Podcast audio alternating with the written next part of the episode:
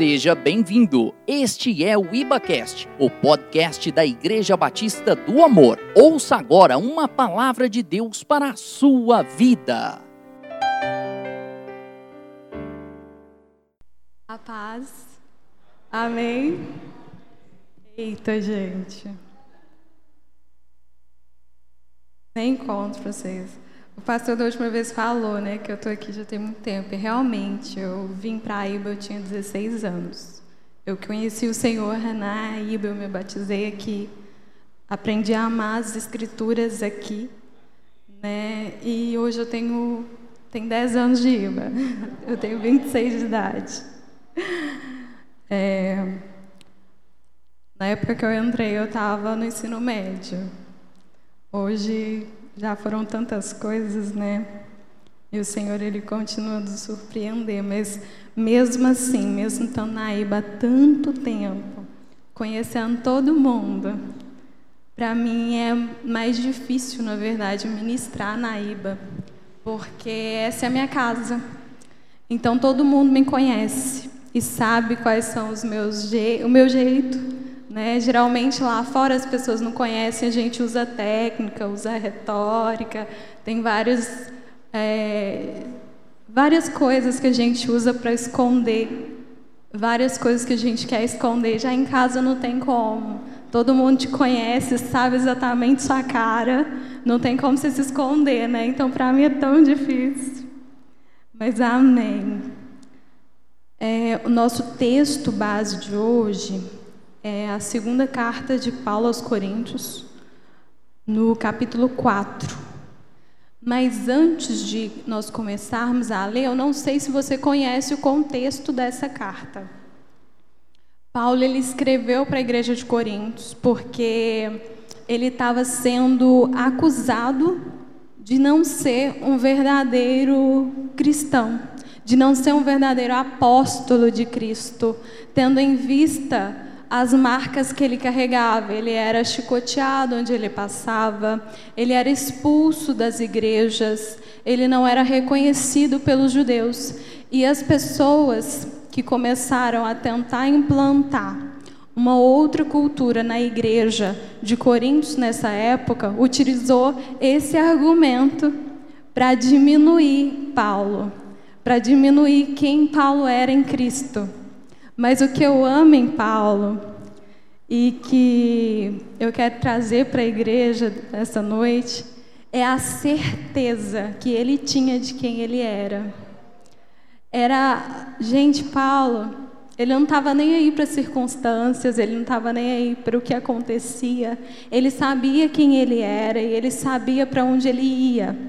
Por isso, independente do que falassem a respeito dele, ele tinha a fé inabalável, ele mantinha a fé inabalável. E a gente vai ler o verso 4, a partir, o capítulo 4, perdão, a partir do verso 7.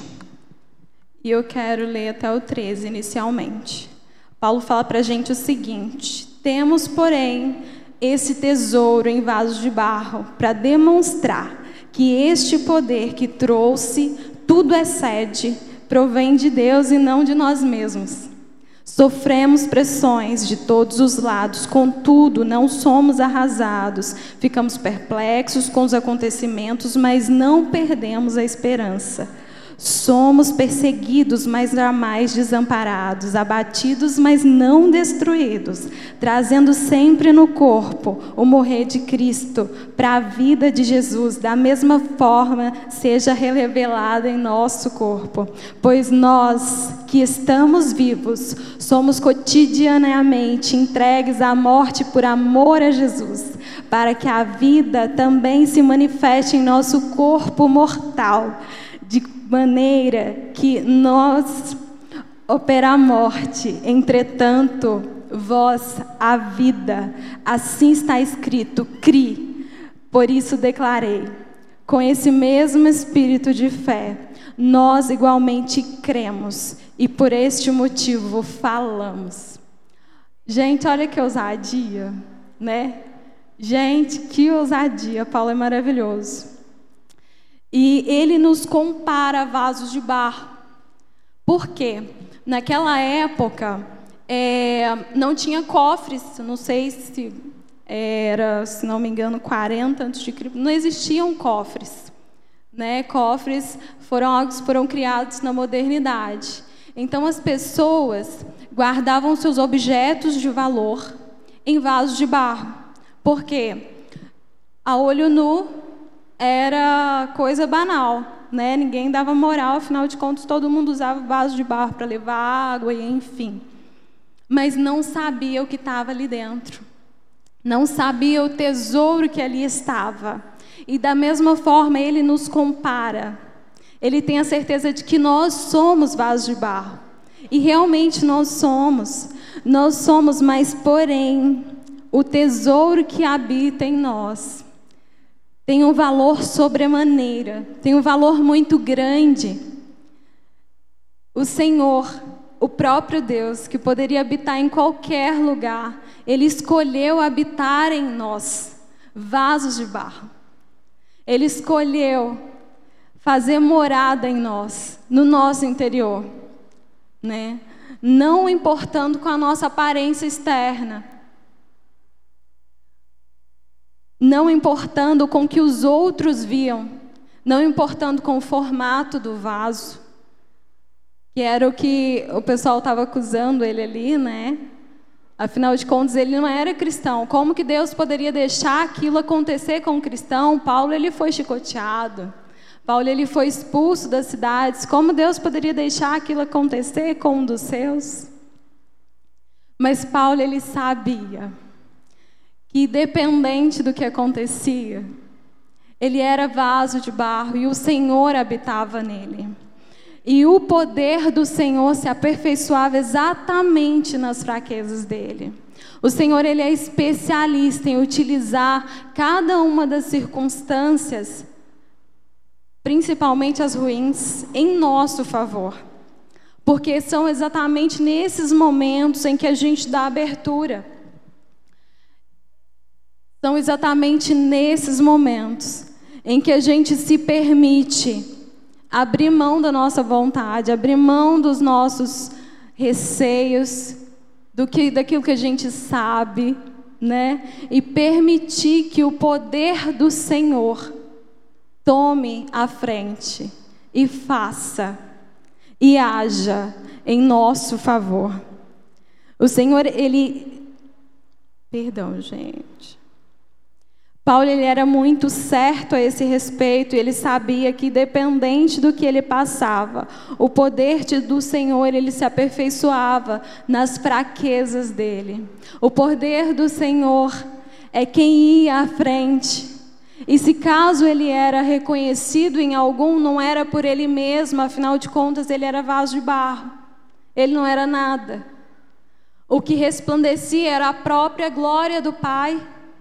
Era o próprio Deus. Meu Google está perguntando o que, que eu quero aqui. Bem, não? Né?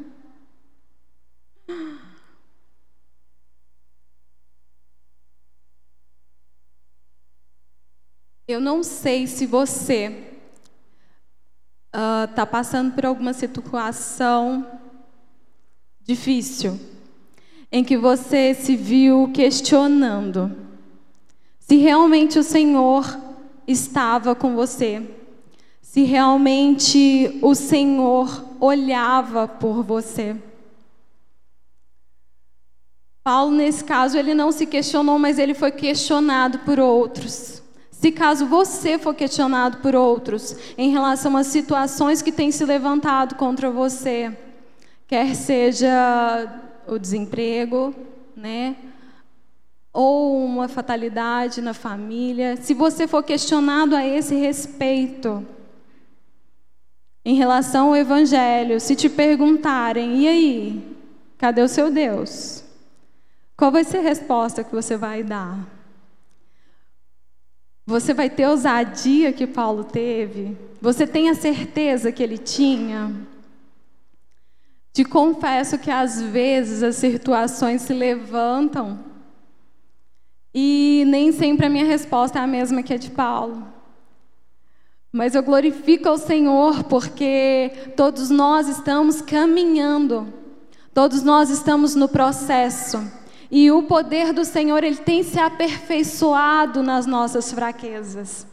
Se até ontem eu não consegui responder como Paulo, hoje tendo a ciência e tendo a certeza que ele traz para a gente nos próximos versículos que a gente vai ler, eu tenho certeza que você vai conseguir dar uma resposta à altura.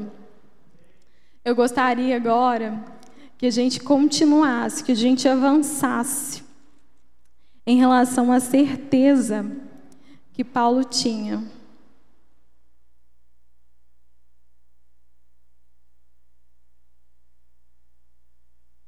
No verso 14, ele fala o seguinte: Temos a certeza de que aquele que ressuscitou o Senhor Jesus Cristo dentre os mortos, da mesma forma nos ressuscitará. Ele nos apresentará conosco. Tudo isso para vosso benefício, para que a graça que está alcançando mais pessoas faça transbordar muitas ações de graça para a glória do Pai. As aflições, gente, elas não se comparam com aquilo que está reservado, com aquilo que o Senhor preparou, com aquilo que o Senhor tem para cada um. O intertício que a gente vive aqui, em média 80 anos, se tiver uma saúde boa, não se compara com a eternidade. Não se compara com o eterno que a gente tem. A certeza que a gente tem é do eterno, de eternidade. Quer seja com o Pai, quer seja não. O Senhor, Ele sopra e Ele quer que a gente escolha a bênção todos os dias. Que a gente escolha o eterno com Ele. Mas são os nossos, as nossas escolhas, é o nosso caminhar diário que vai decidir, não é? E quando a gente tem dúvida, ainda bem que a gente tem a palavra, que é muito clara é muito claro em relação ao que nós temos, ao que nos tem reservado, em relação a qual a forma que nós devemos proceder. E se você ainda tiver com dúvida, o eterno, o tesouro de muito valor escolheu habitar em você. E ele é quem traz discernimento.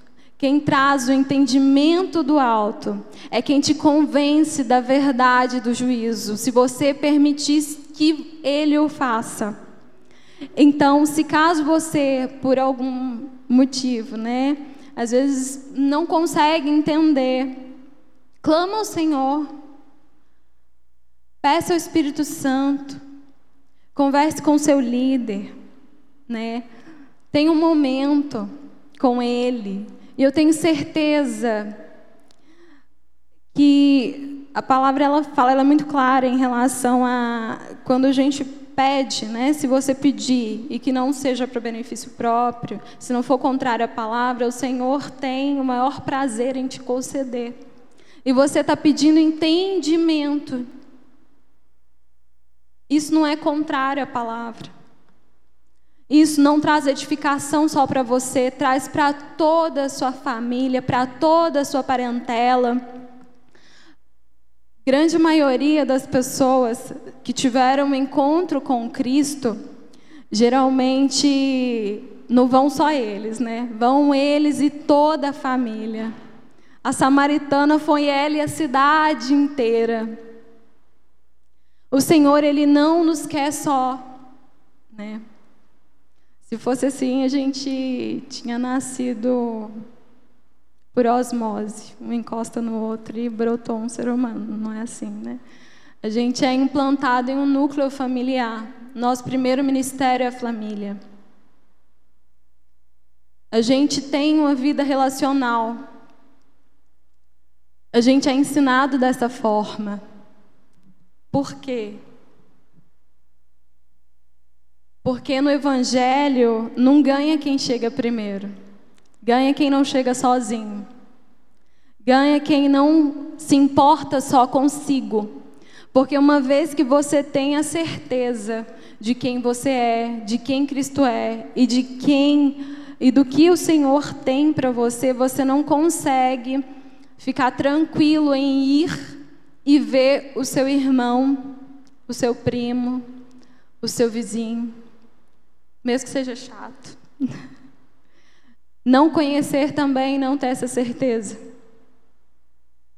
E se você consegue ficar tranquilo com isso, a gente precisa orar, porque está errado.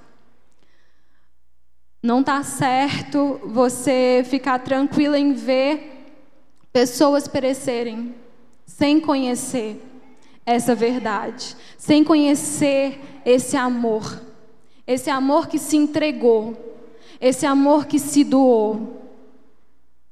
Esse amor que, mesmo não precisando, mesmo não necessitando de nada, escolheu fazer por nós. Escolheu se entregar dessa forma. É,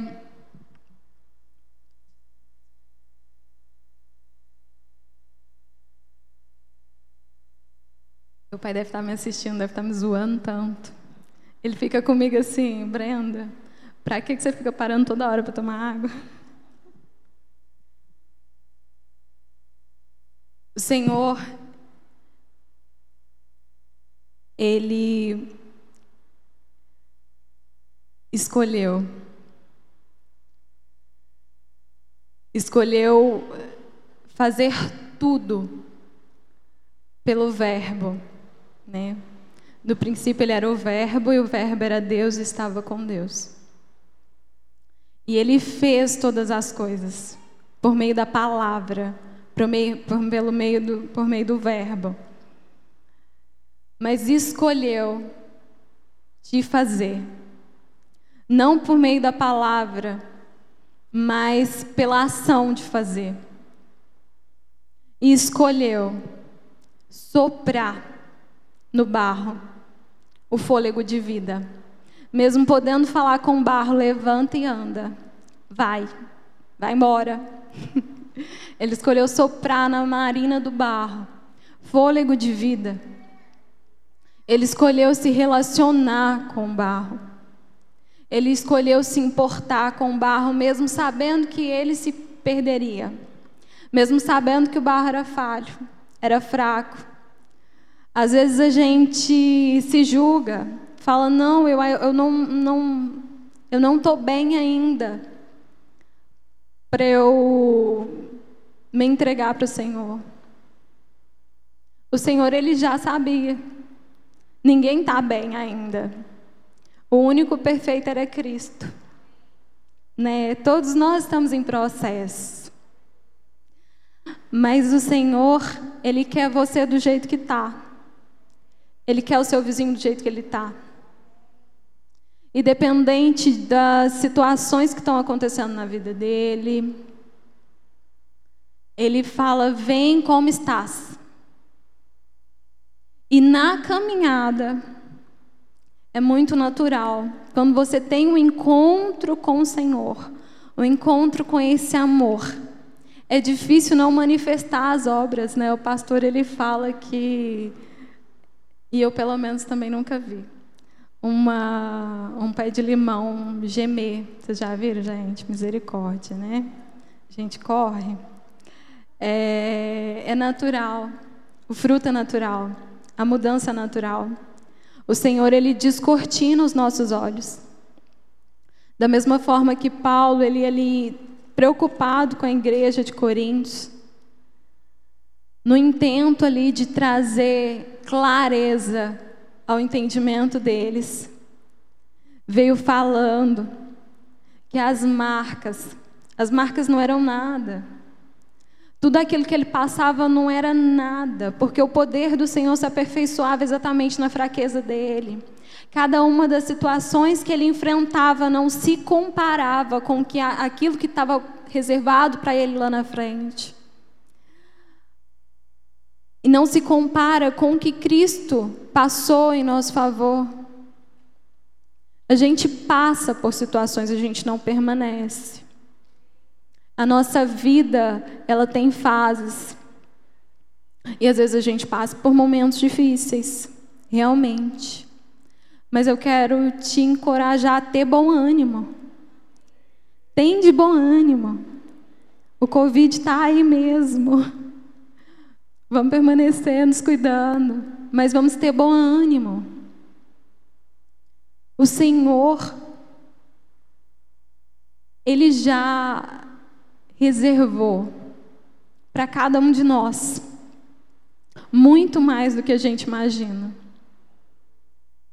E o Senhor, Ele se importa com cada um na peculiaridade, de tal forma que se Ele não se importasse na peculiaridade, Ele ia levantar só aqueles que Ele queria. Assim como foi ali com assim como foi com Enoque, né, que foi o primeiro que foi arrebatado. Mas ele não fez isso. Ele nos dá a oportunidade todos os dias, todas as manhãs. Ele renova o espírito dele. Ele renova, ele nos dá a oportunidade de fazer diferente. A cada manhã as misericórdias do Senhor se renovam conosco. E a graça do Senhor nos, nos alcança.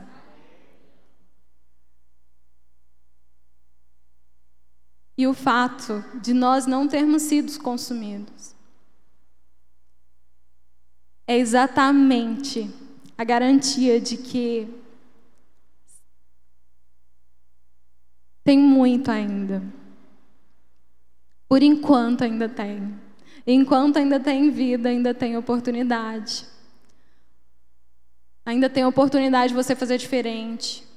Ainda tem oportunidade de você se voltar para o Senhor de verdade, de você buscar essa certeza que Paulo tinha, através da oração, através da leitura da palavra, se converter de seus maus caminhos.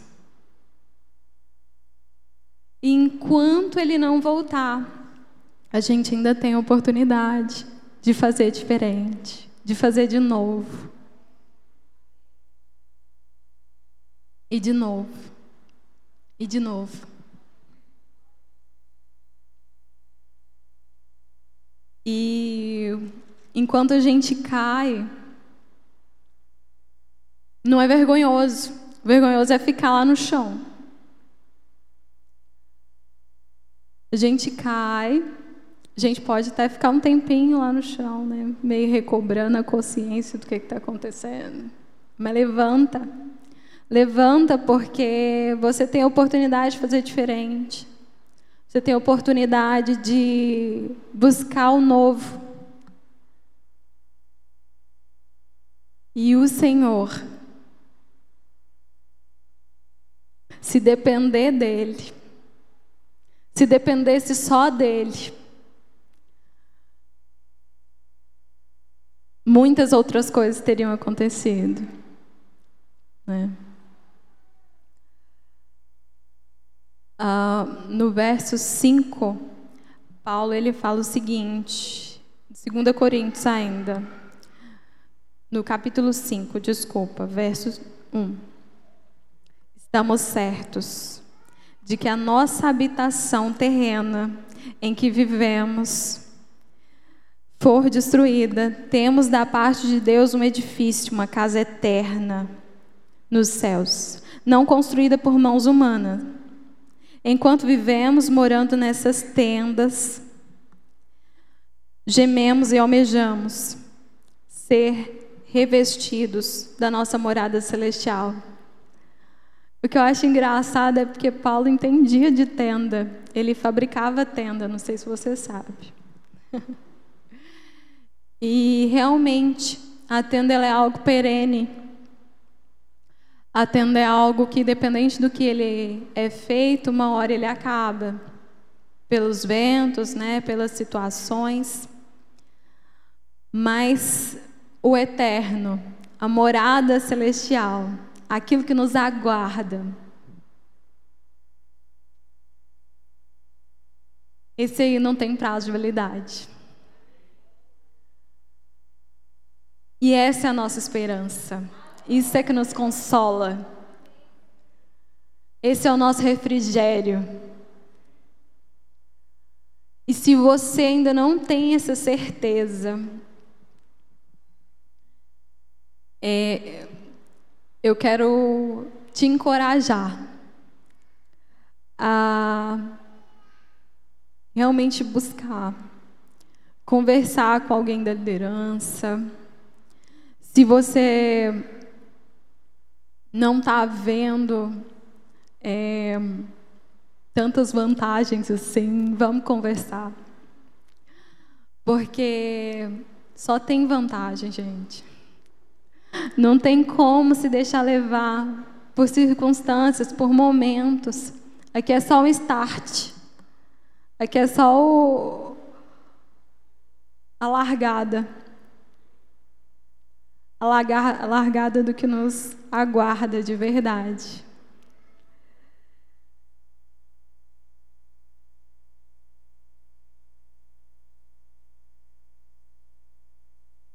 É, lá em Mateus, pegar aqui. Mateus 6, 33. Fala exatamente isso para gente. Buscai assim, em primeiro lugar, o reino de Deus e a sua justiça, e todas essas coisas vos serão acrescentadas. O Senhor, Ele não nos promete riqueza, ele não nos promete uma vida sem problemas. Afinal de contas, se alguém tivesse prometendo, estaria mentindo. Não é isso. Não é esse o cerne do Evangelho. O cerne do Evangelho é Cristo. É a morte de Cristo em seu favor é a entrega de Cristo exatamente para que a gente tivesse vida, porque a gente estava fadado a perecer. Mas por amor, o Senhor escolheu nos dar a eternidade com Ele. E isso é o cerne do Evangelho. Realmente situações sobrevêm, mas elas não permanecem elas não são o centro. Da próxima vez que você tiver inserido, eu quero te conduzir a olhar não para ela, mas para o panorama geral. Não do aqui. Estende o seu olho, estende a sua visão, amplia a sua visão para aquilo que realmente tem reservado para você, para aquilo que realmente o Senhor te prometeu para aquilo que realmente o Senhor tem reservado para nós. E eu quero te estimular a ansiar por isso. E eu tenho certeza que todas as outras coisas ficarão mínimas e perderão o real valor que hoje eles estão tendo no seu coração. porque elas realmente são passageiras. Eu quero.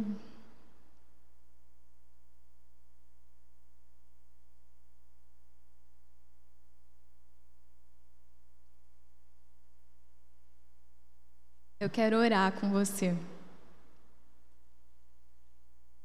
Eu sei que nesse momento em que a gente tem vivido, muitas empresas fechando, muitas pessoas sendo dispensadas, muitas pessoas sem conseguir oportunidade de emprego, pais e mães de família sem perspectiva. Às vezes você vai falar para mim, para você é fácil. Você está empregada, você tem um lar, você tem um pai, uma mãe. E para mim, eu quero orar por você. E eu quero realmente que essa verdade queime no seu coração, da mesma forma que ela tem queimado no meu. Eu quero te estimular a sonhar com ela. Eu quero te estimular a ansiar por ela. Mais que carro, mais que cargo, mais que dinheiro na conta. Eu quero te estimular a sonhar com o reino de Deus e com a justiça do Senhor. E eu tenho certeza que todas as outras coisas serão acrescentadas a você, mas não terão o mesmo peso. Porque não tem como, nada se compara ao Senhor. Nada se compara a essa realidade. Quando a gente muda o nosso olhar, a nossa visão, todas as outras coisas, as importâncias das outras coisas, das situações, das picuinhas se diminuem com o eterno, com o Pai. Não que elas vão ser, não vão acontecer, vão acontecer. Mas a sua certeza ela vai te consolar. O Senhor, Ele vai te consolar. E isso vai ser o suficiente para você.